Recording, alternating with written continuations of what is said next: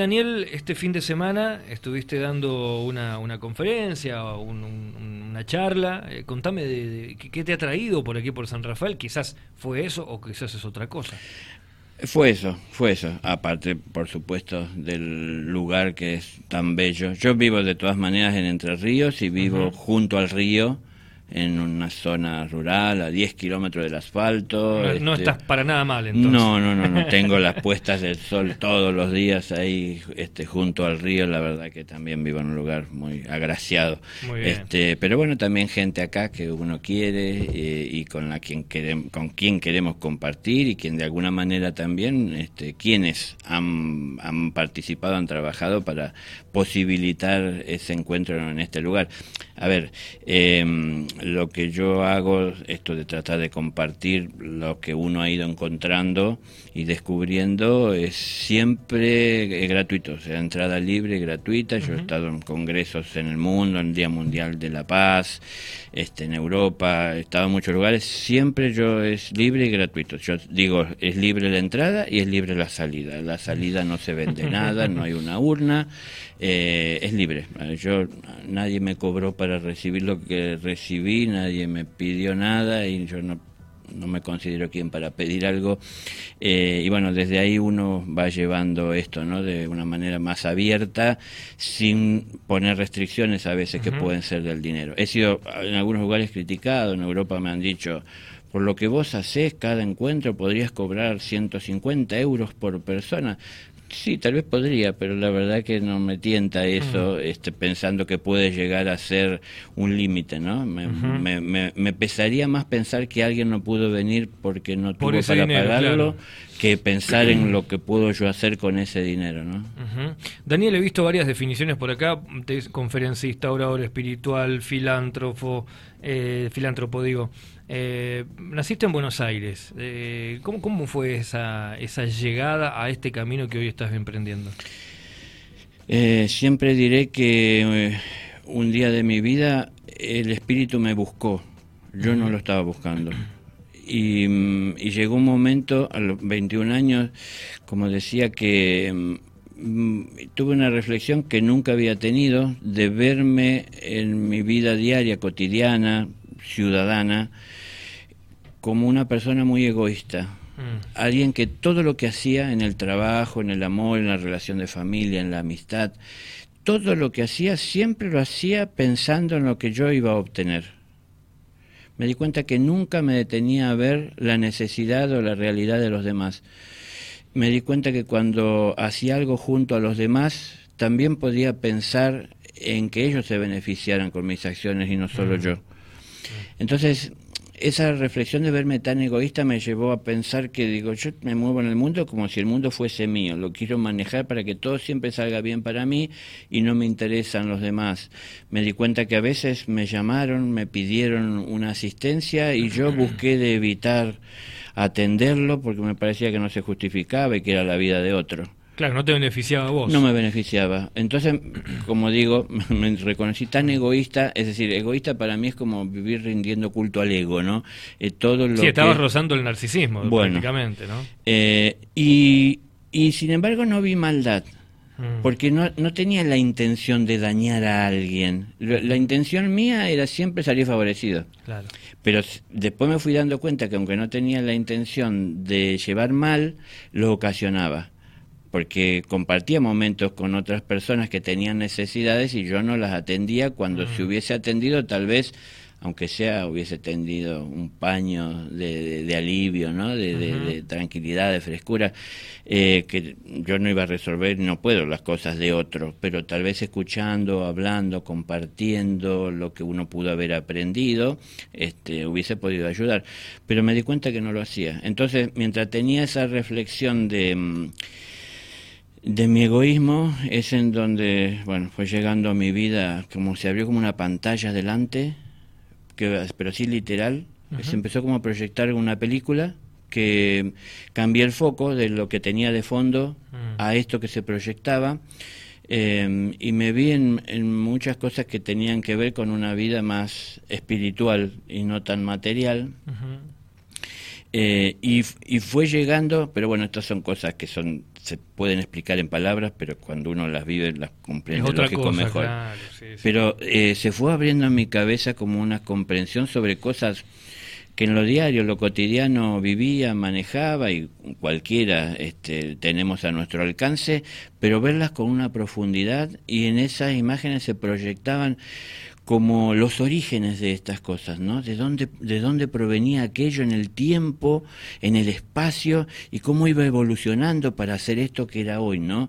Yo lo traduzco para no hacerlo tan místico, en que nosotros vamos y, uy, la manzana ya está madura, la arranco, la como, qué rica que está. Bueno, yo vi cuando alguien puso la semillita y empezó a crecer y eso me dejó mucha enseñanza y trato de compartir cómo aquel que sembró esa semillita siempre a lo largo de todo el tiempo la estuvo acompañando en su desarrollo, asistiéndola eh, y brindándole lo que necesitaba y reaccionando o activándose cuando ella demostraba tener necesidades especiales. Si el sol era mucho, cubrirla, si el agua no era suficiente, acercársela, eh, es decir, ese tipo de cosas. ¿no? Y a mí me habló de compromisos, es decir, eh, si yo no me, no me comprometía con lo que entendía, iba a seguir, como Jesús dijo, sirviendo a dos amos. Algún día me acuerdo de Dios cuando lo necesito, pero la mayor parte del tiempo pienso en mis conveniencias. Entonces dije, me tengo que decidir, porque me, me, parecía que vivía esa dualidad muy a conveniencia mía. Y al fin, si no me decidía, no me definía. Y si no me definía, vivía en la dualidad. Y para mí eso era como un desequilibrio porque un día puedo estar amoroso y otro día puedo estar molesto y enojado. ¿no? Entonces entendí que la manera de poder ser fiel a eso, de ir dejando el egoísmo, era trabajar sobre mí. Y empecé a ver que muchas cosas que criticaban los otros estaban en mí y al mirarme tan profunda y, seriamente y de una manera más justa, me di cuenta que me había cosas que ni había visto en otras personas. O sea, si, si, competíamos a nivel ego, les ganaba. Eh, entonces digo, tengo que quitar toda esa impureza para poder conocer la pureza y para poder compartir la pureza. Es decir, me definí hacia eso y eso es una tarea y un compromiso que lo llevo adelante socialmente, en el trabajo, en la pareja, en la familia, en la amistad, en la calle, es decir, en donde quiera que uno se encuentra, ser fiel a eso que uno entiende es lo que tiene que guiar sus pasos, ¿no? La luz. Y bueno, esto que ya lo habrán escuchado tantas veces, yo lo entendí en ese momento porque lo había escuchado pero evidentemente no he entendido. Y lo entendí cuando lo vi como gráficamente, de cómo cambian las cosas, que la vida es el camino y la vida vivida con amor es el camino que nos conduce a Dios.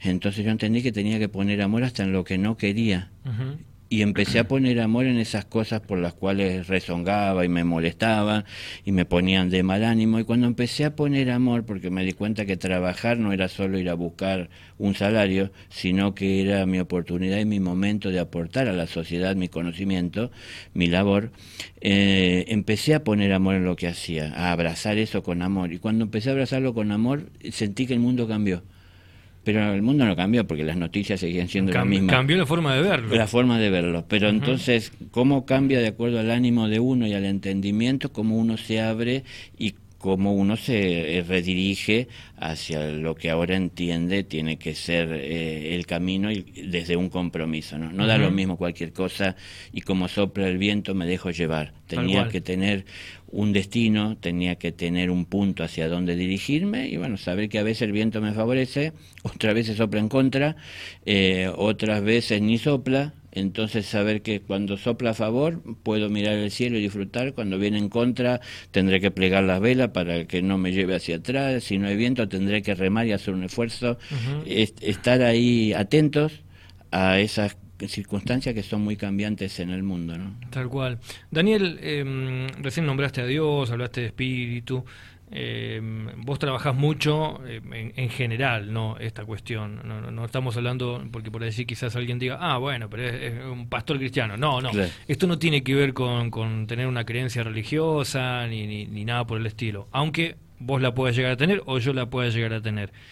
Esto es para todos, ¿no? Porque todos estamos creados y tenemos un espíritu en nuestra vida, ¿no? Y es el que menos alimentamos. Nosotros alimentamos, estamos pensando, yo por ejemplo, supongamos que, eh, como para graficarlo, estoy pensando en que termino el programa al mediodía y eh, tengo que ir a almorzar, tengo que ir a comer. Y estoy pensando después en que tengo que ir al gimnasio y después me acuesto a dormir.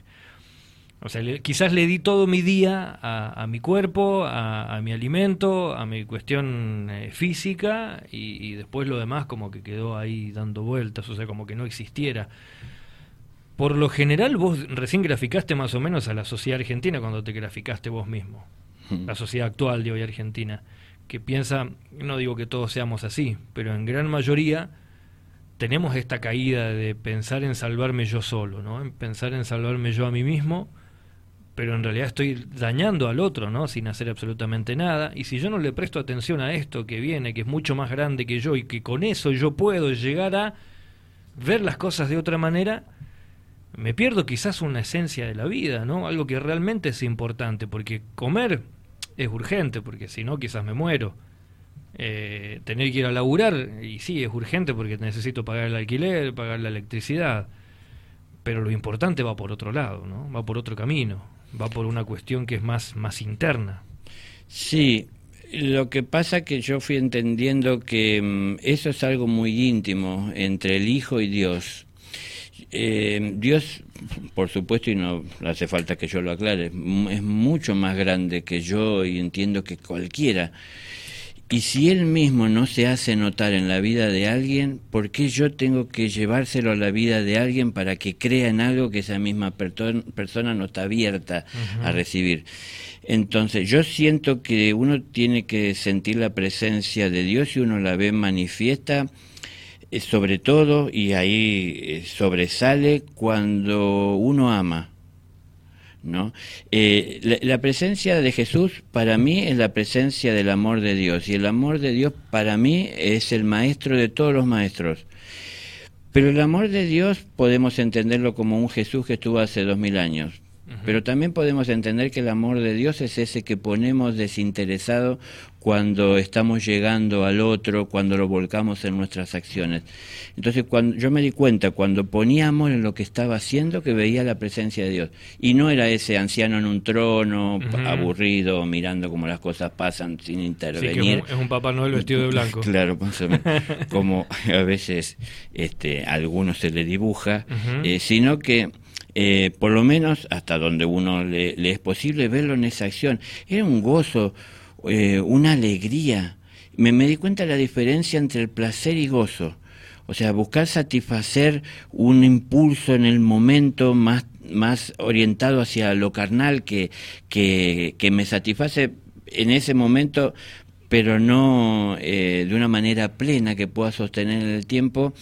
Eh, y el gozo que sentía en el espíritu cuando compartía algo que sentía que era como una semilla que de alguna manera entregaba a alguien desde un compromiso, eh, es decir, te, voy a acompañar y aquí estoy para lo que necesites, para poder salir adelante con esa semilla y necesites saber qué hacer.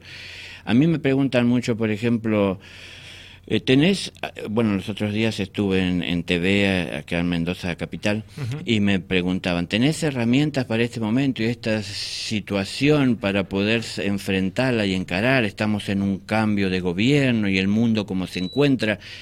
Y yo les digo, pero ustedes básicamente lo que me están pidiendo es cómo, o preguntando, ¿cómo puedo sacarme un 10 en el examen sin haber estudiado? Es decir, esto es algo que se tiene que trabajar no es que yo voy a, dar una buena respuesta y tener un buen examen sin haberme comportado. Eh, es decir, tengo que ir entendiendo. Antes de, valorar lo bueno, probablemente tuve que pasar por lo malo. Antes de valorar la luz, probablemente tuve que estar en la oscuridad. Y cuando estuve en la oscuridad, es que me tropezaba con todo, que todo era confuso, que tendía a tocar las cosas o tratar de tocarlas y tratar de interpretar e imaginarme qué eran y ponerle un nombre, pero al fin no las veía, ¿no? Y cuando la luz se hizo, las cosas las vi con claridad. Y mucho de lo que vi que abrazaba en la oscuridad no era algo que debería abrazar. Cuando la luz encendió, digo, no, esto no está bien, ¿no? Entonces tengo que quitarlo de mi vida. Quitarlo de mi vida eh, no es criticar al otro que todavía lo abraza, sino entender que en mi vida no tiene que estar. Eh, es decir, tengo libre albedrío, todos somos hijos de Dios, nadie para mí es elegido, yo transmito siempre eso, sino que uno se elige porque mi corazón habla de amor y mi mente de conveniencia. Depende a quien escuche y a quien responda, será lo que vaya a hacer y obtener.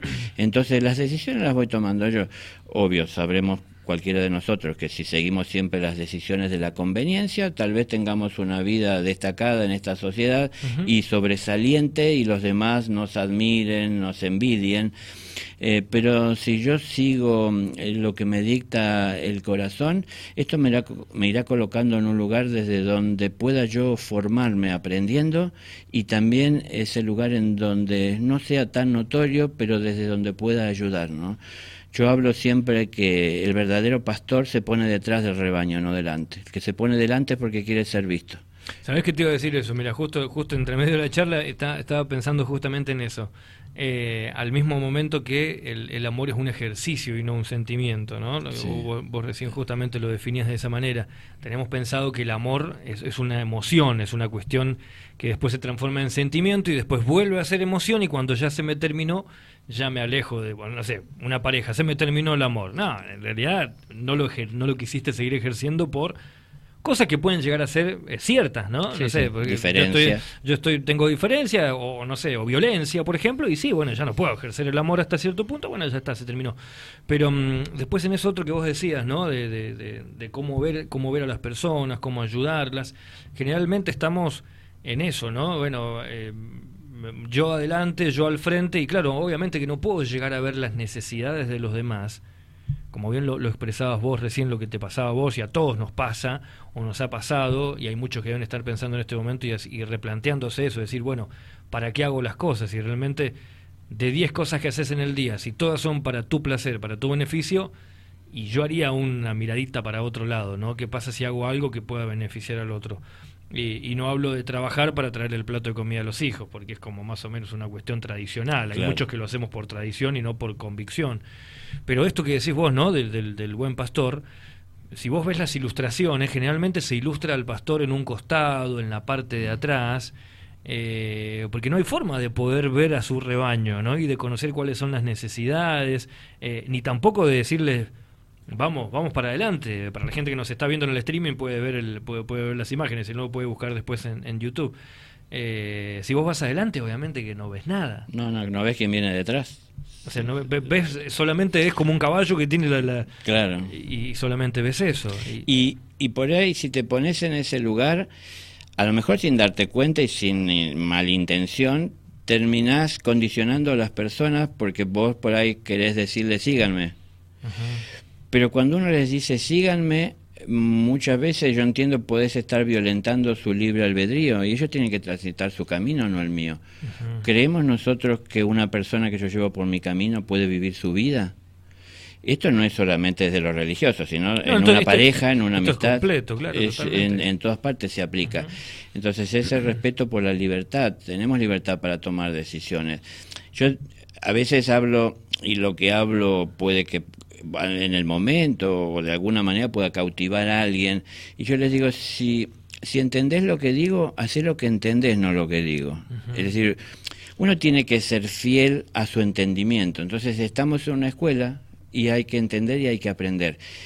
El ser humano se ha ido enfocando mucho en todo lo que sucede alrededor suyo, pero poca atención presta a lo que pasa en su interior. Mm y vinimos a aprender mucho de lo que pasa en nuestro interior, ¿no? Porque mientras yo veo a una pareja expresando su amor, ¿no? En una heladería eh, y se hacen cariños y uno dice qué hermosura, ¿no? El, lo que es el amor. Y veo en, caminando un poco más a una pareja que se están llevando mal y a los gritos y tirando de la mano y amenazándose y eso me enerva y me pone mal porque me parece que es violencia y falta de respeto. Entonces, hay una situación que puede estar bien, hay una situación que puede estar mal, pero también en esas mismas situaciones hay algo que está bien en mí y es compartido y hay algo que está mal en mí y es reprochado y criticado. Y entonces yo vivo con la capacidad de saber valorar el amor y eso lo siento en mi interior y me conmueve, pero a la vez soy capaz de moverme a la ira cuando veo algo que está mal. Y entonces lo que está haciendo aquella persona que es violenta con su pareja está mal, pero también está mal que yo reaccione ante eso. Y eso que está mal en mí, es, esa reacción me hace mal a mí. En lugar de, de dejarme llevar por ese mal, tendría que tratar de pensar y de ver qué daño se está haciendo a sí mm. mismo a través de ejercer esa violencia y tener esa falta de respeto y pensar qué puedo hacer para ayudar a que se dé cuenta de lo que está haciendo y, no estoy hablando de Dios, o sea, estoy hablando como una persona, porque digo esto, no hablo de Dios, yo tengo cuatro hijos. Sí, pero son cosas que están en la esencia, ¿no? Claro, exacto, pero digo esto por una cuestión de que hablas de Dios y parece que hablas de religión. Claro, claro. Por eso no quiero a veces hablar, y sí hablo, porque yo no, no puedo evitar sentir y entender que es mi padre y es de todos, pero a veces eh, trato de conservar eh, su nombre y no pronunciarlo en vano, como dice la, escritura, cuando puede chocar contra otros. ¿no? como decía, tengo hijos, nunca les hablé de Dios, siempre les enseñé a ser buenas personas. Entonces, si van a jugar a la pelota, no compitas, juega. No quieras ganar, porque para que ganes vas a tener que de alguna manera conseguir que el otro pierda. Y mientras vos salís feliz, el otro sale sufriendo. Entonces no se están divirtiendo no es para todos por igual. Eh, o sea, en la vida no, no compitas, no trates de superar al otro, trata de superarte. Sé cada vez mejor persona. Aprende y tendrás mucho para dar. Y serán que las personas te busquen porque ven que tenés cosas de valor, ¿no? Entonces, como que eso lo hice con mis hijos, eso trato de hacerlo en las conferencias o con las personas con las que me toca compartir. No soy una persona que va evangelizando por la vida, digo siempre lo mismo, si voy a la ferretería a comprar un tornillo, pido tornillo, pregunto cuánto vale el tornillo, pago el tornillo, me voy con el tornillo. Y sí la parte que entiendo que tiene que ver con ese cambio mío es que trato de ser considerado, agradecido y siempre respetuoso. Eh, y siento que es una manera de expresar a Dios, aunque no lo nombre, eh, es una forma, ¿no? Porque siento que siempre está ese ejemplo. Vemos que hay muchas cosas en el mundo que entendemos y sabemos todos que están mal. Vemos que hay mucho dolor. Eh, pero yo no lo veo a Dios impidiendo que las personas y sus hijos desde su libre albedrío no hagan lo que están haciendo.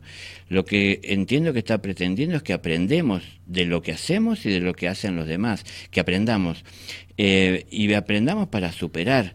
Entonces tenemos mucho que aprender de lo que pasa. Eh, y yo insisto, y, son palabras que yo escuché de él, él dijo, cuando pidáis luz, lo que recibiréis es trabajo. Cuando llega luz a nuestra vida, pero yo soy ejemplo de eso y lo viví en mi propia vida, se puso en evidencia cosas que al vivir en la oscuridad, en la ignorancia, no conocía. Y al conocerlas no pude ser ajeno a ellas e ignorarlas, porque las estaba viendo. A veces trataba de ver para otro lado porque me convenía, pero ahora no podía ver para otro lado, se prendió la luz. Entonces, hoy estamos en un tiempo en donde uno escucha mucho, hay que ser positivo, no pienses en lo negativo.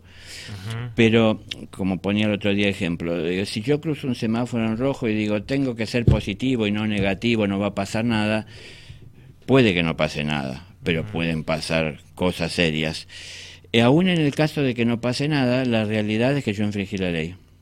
Entonces, ser positivo no es ignorar lo negativo, es tratar de tomar en cuenta lo, lo, negativo, para mí eso es ser realista, y tratar de resolverlo.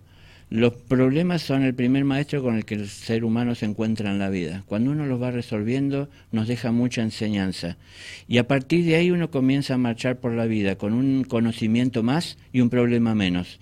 Y yo prefiero llegar a la vida de las personas con soluciones, con respuestas, con remedios, no sé cómo se quiera llamar o tomar, en lugar de llegar con enfermedades, con problemas, con bajón. Eh, pero eso depende de mí no depende de la política, de la religión, de la actitud del vecino, sino de cómo yo tomo todo eso. Entonces, en la escuela hay mucho que aprender de lo que pasa adentro, cómo repercute en mí, cómo me altera lo que el otro está haciendo. Entonces, en cuanto lo que el otro está haciendo provoca en mí que el amor se ausente, y me pongo en el juez y en el que quiere eh, ponerse en verdugo y, castigar y este y, llevar dolor para que sienta en carne propia es en donde hice el amor a un lado y no estoy siguiendo su consejo no entonces eh, digo para cerrar por lo menos esta parte yo transmito que lo que el ser humano considera como justicia es que el pecador pague por su pecado pero lo que es justicia para Dios es que no haya pecadores entonces Él trabaja para que todos nos formemos para saber diferenciar lo que es el pecado, que la definición de pecado sería el ir en contra de las leyes divinas. Muchos lo hacen porque las ignoran, pero muchos aún conociéndolas, igual las infringen pensando que Dios no nos ve en ese momento. Entonces Dios no vive un día de la semana cuando vamos a presentar el respeto. Dios vive por la eternidad. Entonces siempre está atento. Dios es juez siempre, no al final de la vida. Un padre amoroso no ve como un hijo se va desviando y al último lo juzga y le dice, mira todo lo mal que hiciste. Padre amoroso nos acompaña siempre y en donde nos equivocamos, en la conciencia nos habla y nos dice, cuidado, presta atención fíjate a dónde conduce esto. Siempre el presente nos habla del futuro. De acuerdo a dónde estoy caminando y lo que estoy haciendo, me habla de a dónde me dirijo. Si estoy soñando con tener una buena cosecha, pero no estoy sembrando nada, siempre será un sueño. Tal cual. Tal cual. Estamos hablando con Daniel Ferminades, está con nosotros aquí en los estudios de Dial Radio TV, para aquellos que están en el streaming lo están viendo. Hay gente que se está mandando saludos, gente que te iba a ver ayer, ah. Caro, por ejemplo, aparece por aquí Silvio también, que, que han estado ayer en la, en la última conferencia que has estado eh, haciendo aquí en San Rafael. Conferencista, orador espiritual, filántropo. Em, eh, Daniel, eh, ¿cómo, ¿cómo te encuentra la gente? ¿Tenés alguna página web, una red social o simplemente vos vas llegando con el boca a boca de las personas que te conocen? Todo.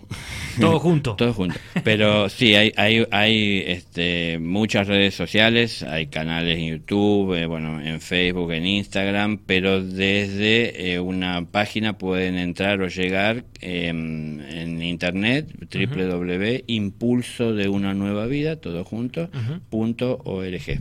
Bien, en esa te podemos encontrar, esa es exclusivamente tuya. Sí, eh, también es una institución que, eh, que, realiza tareas, es decir, esa es la otra parte que, desde donde colaboramos y también tratamos de servir de una manera más abierta en lo social, que no tiene que ver con esta compartir conocimientos más profundos, em, atendiendo comedores, merenderos, asilos, bueno, entregando ropas, comidas en, cárceles, lugares donde podemos llegar. Eh, recientemente, antes de venir de este viaje para acá, tuvimos la grata noticia que nos aceptó Molinos Río de la Plata como una de esas entidades a las cuales ellos con frecuencia, así que ya nos dieron de entrada una tonelada eh, 1.200 kilos de alimentos y de cosas básicas, así que eh, necesarias, eh, aceites, bueno, todos sus productos eh, para poder llegar, así que bueno, todo esto nos pone contentos, queremos agradecer y bueno, todo se basa un poquito en que la, la gente si siente en su corazón querer colaborar se canaliza hacia donde se considera necesario.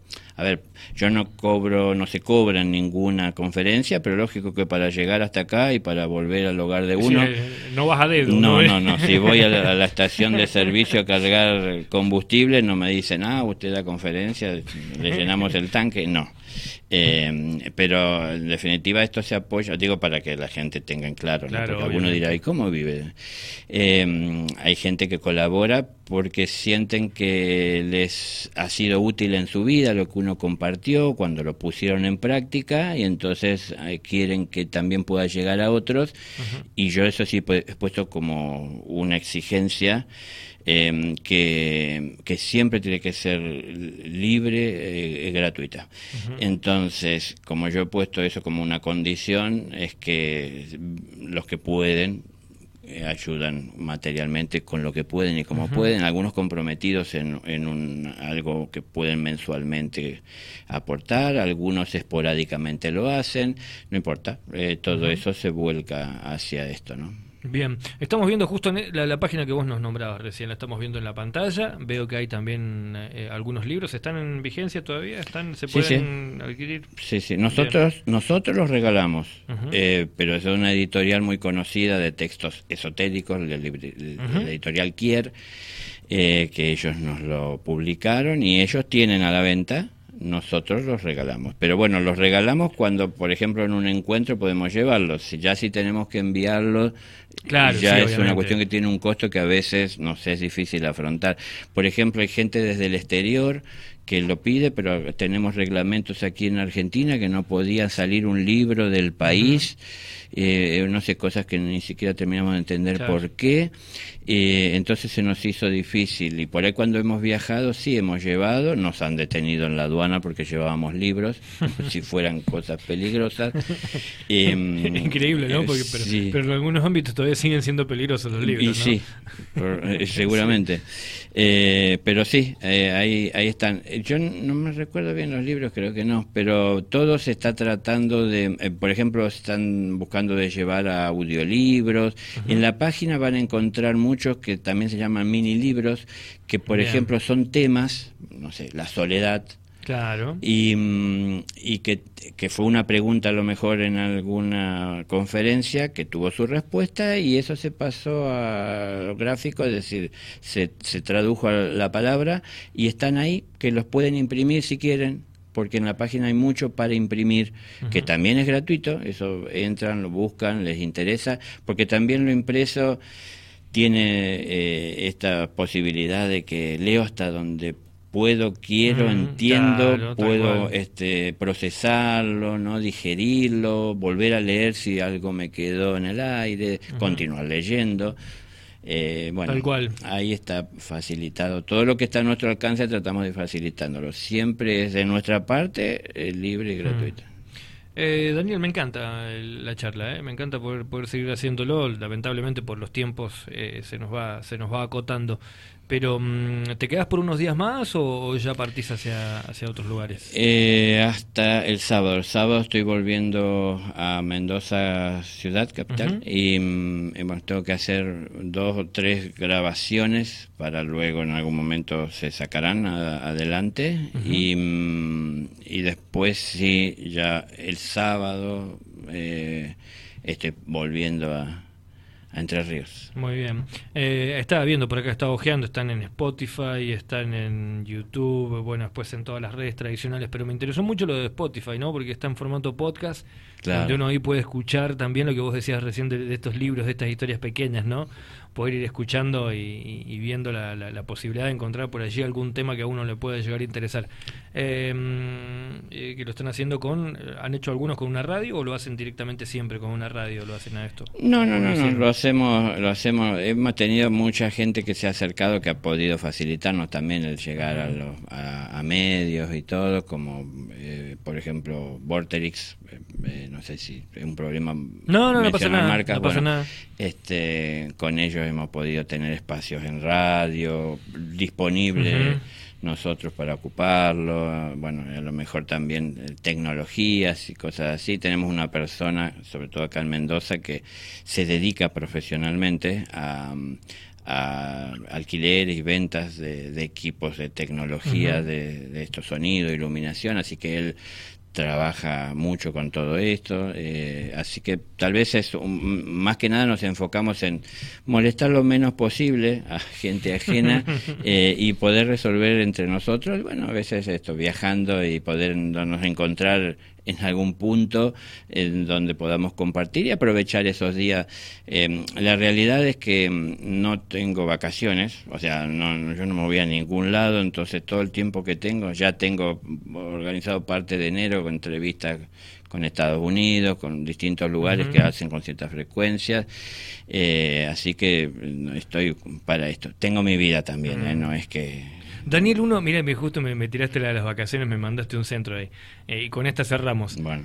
Em, cuando nos tomamos vacaciones, nos tomamos vacaciones de algo que nos ha que hacemos estructuralmente, que hacemos de manera sistemática y que queremos desconectarnos de eso y de lo que sea, ¿no? Uno cuando trata de desconectarse de algo, ¿de qué se desconecta? De algo que quizás no le está sumando muchas cosas, digamos, de valor. Más allá de que el trabajo, por ejemplo, puede ser que te sume cosas de valor. Pero a veces uno, generalmente las vacaciones son para desconectarse de todo y no quiero saber más nada con esto y quiero creo que es como para revisarlo, ¿no? Si vos tenés que necesitas todos los años algo como para decir, ay, quiero que no quiero saber más nada con esto. ¿Y qué tal si ese que no querés saber más nada modificarlo para quizás tener todos los días un poquito de vacaciones, ¿no? Sí, lo que eh, haces en la vida me refiero, ¿no? Sí, sí, sí, es posible. Eh, yo yo lo suelo enfocar desde otro lugar que ya lo hablamos en un momento hoy. Eh, es decir, si si uno empieza a amar lo que hace, uno no quiere descansar de amar. ¿No? Si yo consigo abrazar el amor, el amor universal. Para mí el amor universal es el, respeto por el libre albedrío y, y, la disposición que tengo que tener de acompañar a toda forma de vida en su proceso de evolución. Y acompañarla no es acercarme para imponerle nada, ni para convencerla de ninguna cosa, es acompañarla. Si me acerco a alguien que tiene adicciones, no llego a la vida a querer decirle que deje todo. Entonces, eh, es decir, es entenderlo, es tratar de llegar a qué originó esto, qué motiva, bueno, eh, toda esa comprensión. Cuando yo todas estas cosas las estoy haciendo con amor, no solo esto, el trabajo común y cotidiano, voy a la oficina todos los días, entro a la misma hora, salgo, tengo que hacer las mismas cosas y papeles, aún eso que es este repetitivo, eh, poner amor en lo que estoy haciendo hace que me relaje y descanse mucho más en lo que hago. Ahora, hay una, hay una, hay una cuestión de una necesidad de un descanso físico natural que tenemos que tener. Pero una cosa es descansar cuando llegan las vacaciones, después de haber trabajado con amor, y otra cosa es descansar tratando de huir de un trabajo que no quiero hacer. Entonces, por algo que, tiene que ver con esto y lo asocio, ¿no? Yo en, en ese proceso mío de despertar dije a Dios, yo sé que mi cuerpo necesita descansar, pero no permitas que yo me duerma, mm. porque hay mucha necesidad y, quiero servir. Entonces, si es posible que mi espíritu esté en tus manos y lo lleves ahí en donde pueda ser útil, aquí estoy. Pero esa actitud que digo es una entrega personal con quien yo sé es mi padre, eh, yo trasladado a lo normal y a, lo cotidiano es estar considerando que yo le sirvo a través de todo lo que puedo estar haciendo y me siento bien. Yo no quiero descansar, no quiero que me den vacaciones de una labor que amo. Cuando uno hace lo que ama, no importa el tiempo que pasa, ¿no? Y inclusive uno mira y dice, uy, ya se pasó tanto, bueno, pero voy a seguir, no me di ni cuenta. Ahora cuando uno no lo ama, está mirando el reloj. Los 10 primeros minutos son el, eternos, ¿no? Entonces, bueno, ¿qué pasa ahí? ¿Hay algo místico y mágico o tiene que ver con el ánimo nuestro de cómo lo llevamos mm. adelante? Tal cual.